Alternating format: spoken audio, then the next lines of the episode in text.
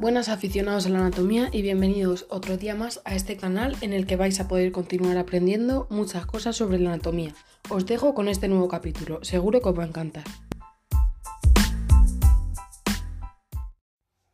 Bueno, pues bienvenidos a este nuevo capítulo. En el día de hoy vamos a hablar sobre el síndrome de Capgras.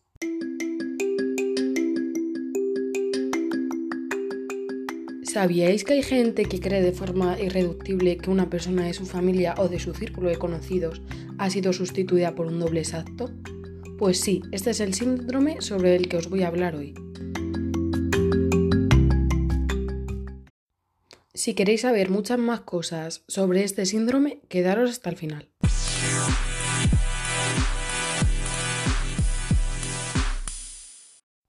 Bueno, pues este síndrome es un trastorno psiquiátrico en el cual una persona sostiene la creencia delirante que una persona cercana, como por ejemplo puede ser un amigo, un miembro de la familia o incluso ellos mismos, ha sido reemplazada por un impostor o un doble. Este síndrome forma parte de los trastornos delirantes y a menudo se asocia con trastornos neuropsiquiátricos. Las personas con el síndrome de Capgras suelen reconocer físicamente a la persona en cuestión, pero no experimentan la familiaridad emocional esperada con esa persona. Este fenómeno puede causar angustia significativa y es un claro ejemplo de la desconexión entre el reconocimiento visual y la respuesta emocional. Bueno, pues esto no es todo. Ahora voy a explicar cuáles son las causas principales de este síndrome.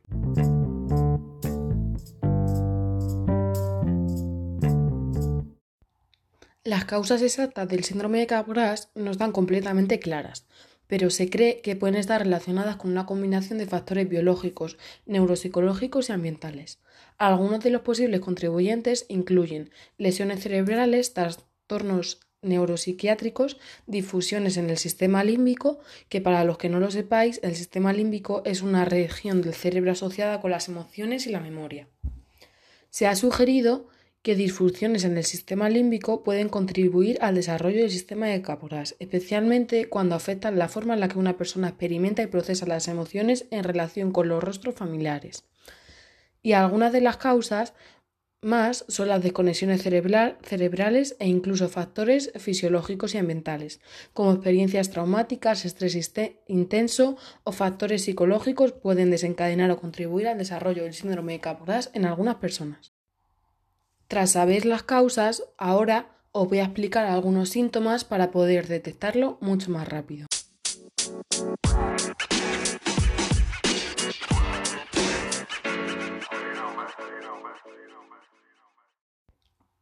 Antes de sumergirnos en los síntomas, es importante destacar que el síndrome de Capgras a menudo está asociado, como ya he dicho antes, con, trastornos neuropsiquiátricos subyacentes, como por ejemplo pueden ser la esquizofrenia o, como también he dicho antes, lesiones cerebrales. Los pacientes pueden experimentar una desconexión entre lo que ven y lo que sienten, lo que resulta en una realidad distorsionada.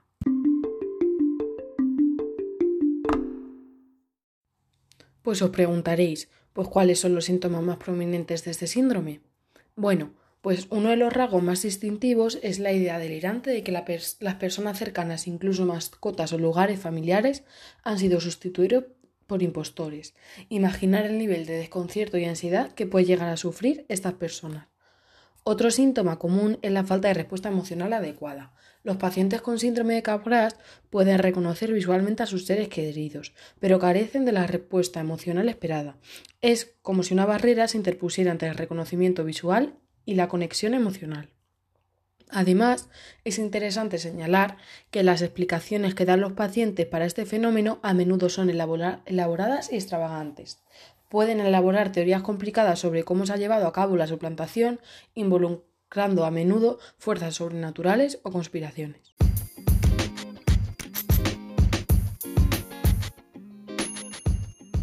¿Queréis saber cómo se puede diagnosticar este síndrome? Bueno, pues a continuación lo vamos a descubrir.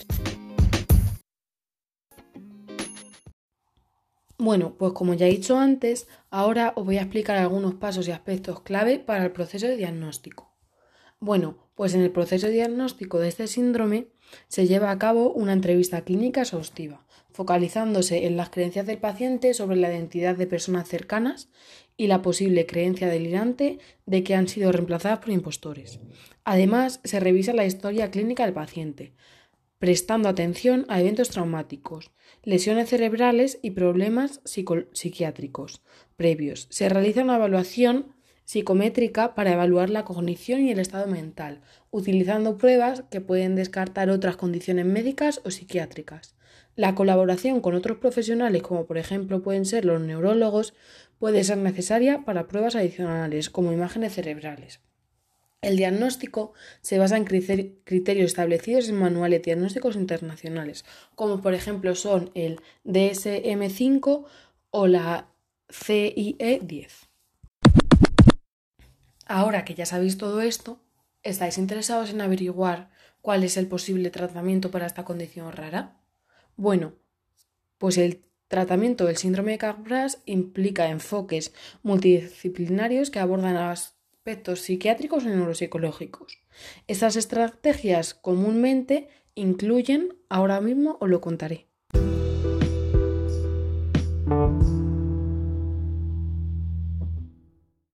Bueno, pues incluyen la terapia cognitivo-conductual, también llamada TCC, que aborda patrones disfuncionales de pensamiento y comportamiento, mejorando la percepción del paciente sobre la identidad de personas cercanas. Otra terapia también comúnmente utilizada es la terapia farmacológica. Se pueden usar medicamentos psiquiátricos, como por ejemplo antipsicóticos, para controlar creencias delirantes y establecer emociones bajo la supervisión provisional. Otro tratamiento es la rehabilitación neuropsicológica, mediante ejercicios y técnicas diseñadas para mejorar funciones cognitivas y compensar deficiencias asociadas con problemas neurológicos. También se suele utilizar el apoyo emocional y psicoeducacional.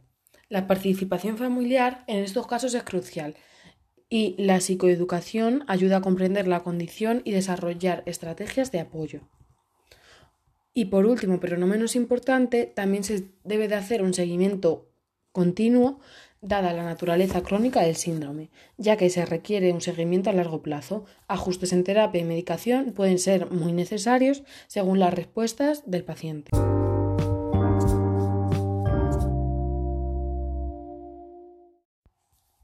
Pero hay que tener en cuenta que estos tratamientos a menudo se personalizan según el paciente y la gravedad de sus síntomas. La colaboración entre profesionales de la salud mental, eh, neurólogos y otros especialistas es clave y la participación activa del paciente y su red de apoyo es esencial para el éxito de este tratamiento.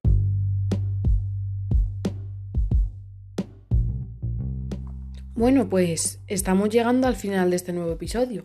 Recordar que este síndrome es una condición bastante rara, que implica que el paciente piense que ha suplantado a sus seres queridos por dobles. Normalmente está relacionado con algo neurológico y es esencial que recordéis que si queréis ayudarlos es clave que les deis apoyo y los llevéis a terapias que les puedan servir para intentar mejorar.